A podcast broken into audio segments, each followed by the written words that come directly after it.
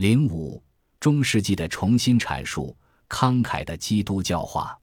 古代世界步入中世纪后，古代的慷慨观并未因此亡佚，而是在基督教化后，由安波罗修等天主教早期教父继续传播。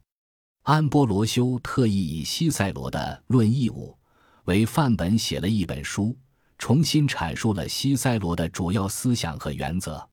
他写道：“真正的共同体基于正义和善意，正是慷慨和仁慈将社会凝聚在了一起。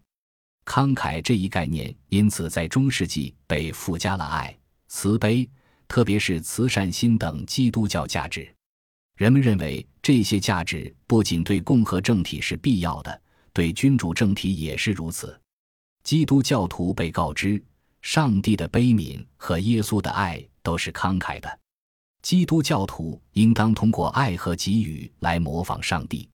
从中世纪开始，无论是法语、德语还是英语词典，都将自由定义为乐于给予者的品质。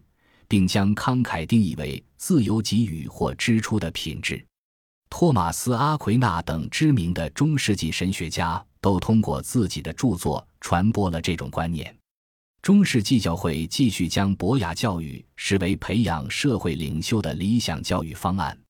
博雅之意常常被拿来与奴仆技艺或者工匠技艺做对比，后者主要是满足缝纫、纺织和锻造等人类较低级的需求。前者则有助于培养优秀的智力和品德。博雅教育为年轻人投身公共事业并为国效力打好了基础。和古代世界的情形一样，博雅教育是区分精英和大众的身份标签。基督教徒无论贫富都被要求践行慷慨，但人们继续认为慷慨对社会地位崇高的人来说尤其重要。本集播放完毕，感谢您的收听，喜欢请订阅加关注，主页有更多精彩内容。